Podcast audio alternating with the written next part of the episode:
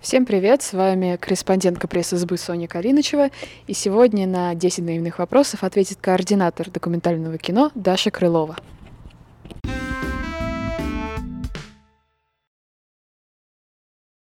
Меня зовут Даша, я координатор мастерской документального кино. Какие документальные фильмы на РНТВ вы посоветуете? Вот это совсем неожиданный вопрос. На ум приходит сразу что-то паранормальное. Честно говоря, не знаток э, документальной продукции канала РНТВ. Думаю, что это что-то совсем маргинальное.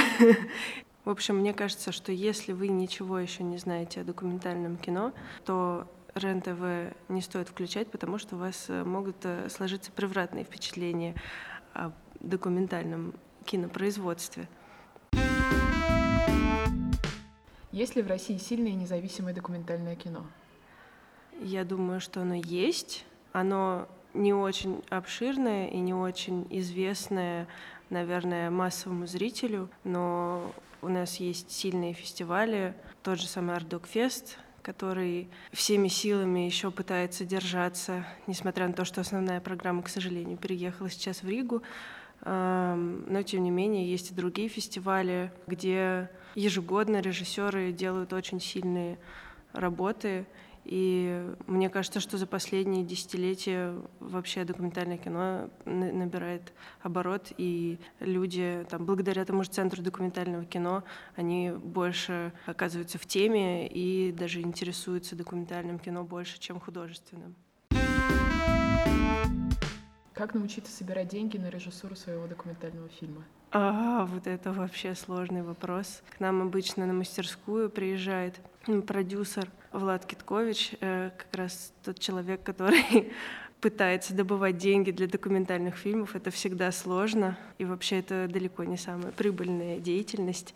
Но я думаю, во многом сейчас э, помогают какие-то краудфандинговые платформы. Но вообще это все та сфера, где все на самом деле в руках режиссера, и очень много нужно трудиться, чтобы насобирать на то, что ты хочешь э, снять. Ну, например, кто-то говорит, что 9 месяцев он ну или полгода он работает на каких-то непонятных работах и проектах, чтобы заработать, а потом эти заработанные деньги он тратит на то, что он действительно любит и чем он хочет заниматься.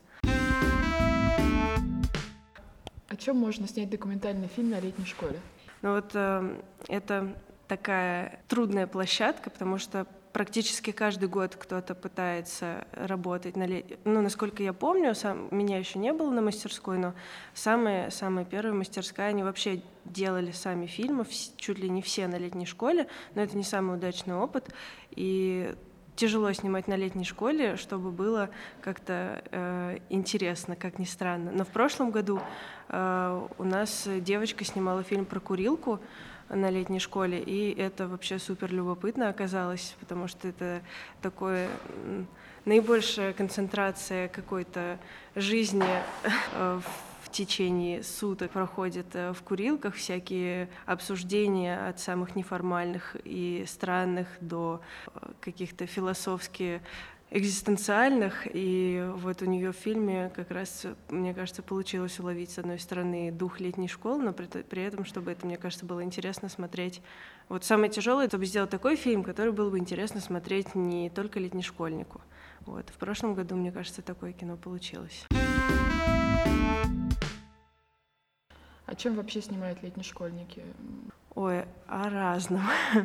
ну, все начинается с того, что ребята оказываются в полях, а поля — это что, ближайшие Дубна и Кимры, а, кто-то еще ходит по деревням и в Преслон, кто-то едет в Талдом, еще куда-то. В общем, все окрестные пространства используются. У кого-то есть заранее намеченные там договоренность или план, и он пытается этому следовать, что не всегда получается, потому что реальность всегда тебя удивляет, и все твои планы, особенно в документальном кино, они могут нарушиться.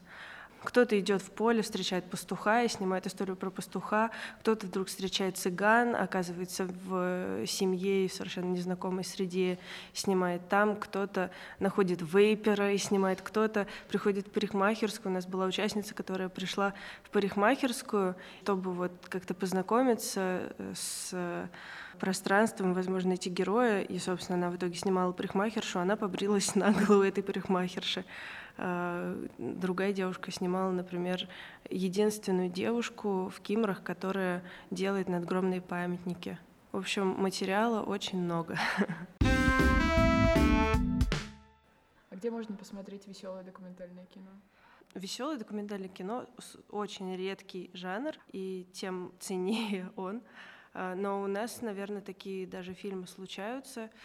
Часто это связано еще с тем, что в фильме появляется фигура автора, потому что ну, некоторые герои тебя перестают замечать, когда ты их снимаешь, а некоторые, наоборот, постоянно к тебе обращаются, как-то концентрируют на тебе свое внимание, и вот эти вот взаимоотношения режиссера и героя, они часто бывают довольно комическими и абсурдными. Я думаю, если зайти к нам на канал э, на Ютубе нашей мастерской.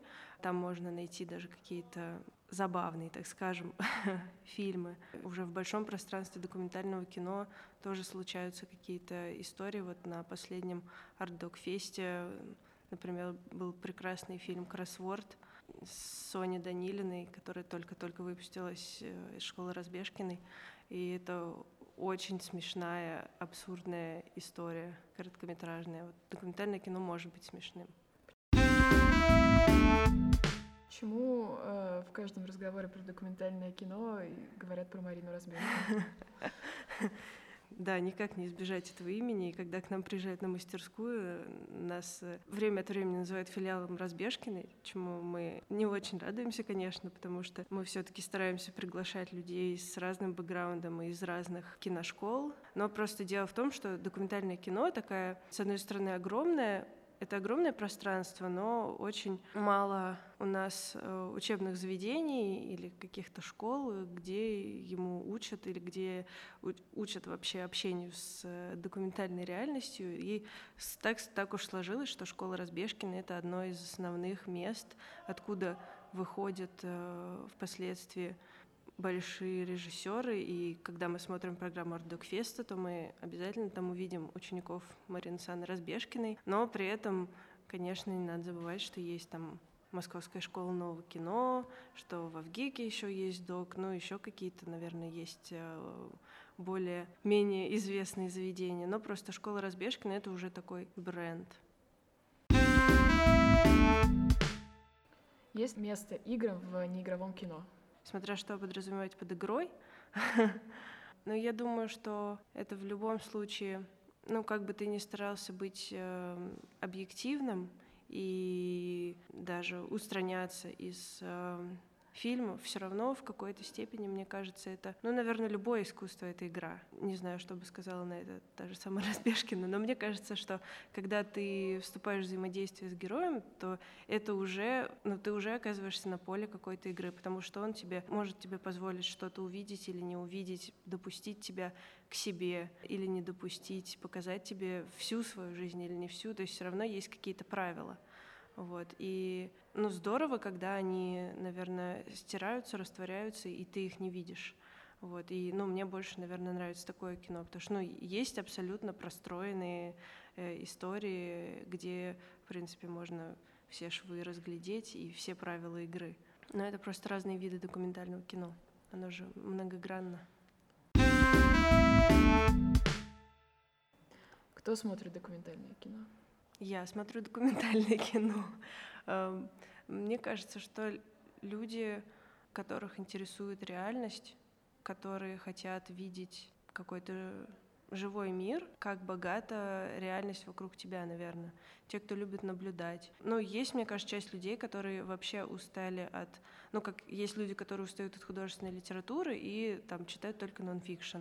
И также есть люди, которые, наверное, устали от каких-то искусственно выстроенных историй и э, хотят э, видеть документальную жизнь, кроме того, что документальные фильмы нередко бывают настолько захватывающие, что ты вообще не понимаешь, э, как это возможно, и это покруче любого художественного фильма на самом деле.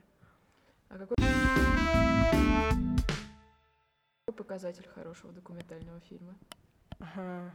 Ну, наверное, трудно определить какой-то ну, какую-то общую шкалу вывести, потому что у каждого свои представления. А, но мне кажется, что, что это такой фильм, который тебя, ну, если не меняет, то, по крайней мере, он тебя как-то обогащает. То есть ты, твое зрение становится шире, и ты какая-то часть жизни открывается для тебя после просмотра фильма с новой стороны, или, или ты просто глубже начинаешь что-то видеть, понимать. Фильм этому помогает. А с чего начать смотреть документальные фильмы? Но мне кажется, что есть какой-то набор тех же уже ставших, ну, так, классикой документального кино, фильмов учеников той же Марины Санны Разбежкиной. Ну, например, мы время от времени показываем фильм Дениса Шабаева «Чужая работа», потому что он, с одной стороны, это фантастическая человеческая история, и он, правда, смотрится как настоящий художественный фильм, потому что по ходу действия меняется реальность, и она тебя вообще поражает. Но есть э, такие более ну, не, не хочу сказать массовые фильмы, но, например, мне очень нравится фильм «В поисках сахарного человека», и он, мне кажется, достаточно известный. Он сейчас был, его повторный показ на Film Festival. Это такая очень, ну, это американская, очень классная, интересная история. Жалко, вот нельзя сейчас посоветовать там. Я, ну, с чего я начала смотреть документальное кино, был канал 24 Док, и там крутили классные фильмы. А сейчас, наверное, можно там заходить на платформы Nonfiction или зайти на Пилигрим, и там очень классные выборки документального кино, Пилигрим отечественное, Nonfiction, э, и в том числе зарубежное, и вот просто смотреть.